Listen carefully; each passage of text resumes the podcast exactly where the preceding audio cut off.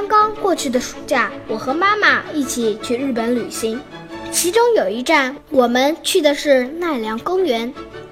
奈良公园大约有一千两百头鹿生活在那里，与游客们和谐相处。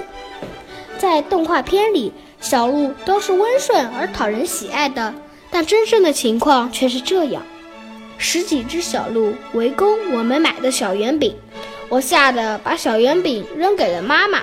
妈妈尖叫着高举手中的小圆饼，因为围攻的小鹿中有咬住妈妈裙子的，所以。妈妈的另一只手还要拉住裙子，小鹿的口水都沾在妈妈身上了。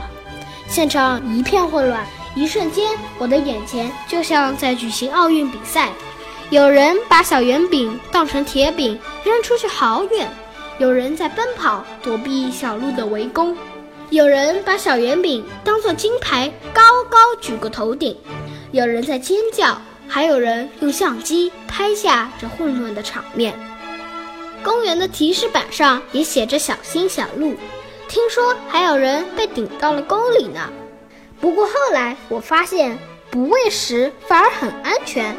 我和一只小鹿相处了一段时间，它竟然和我成为了好朋友。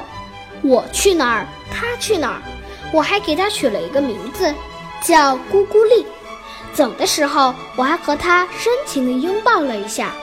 现在看着当时的照片和视频，我都有点想念咕咕丽了呢。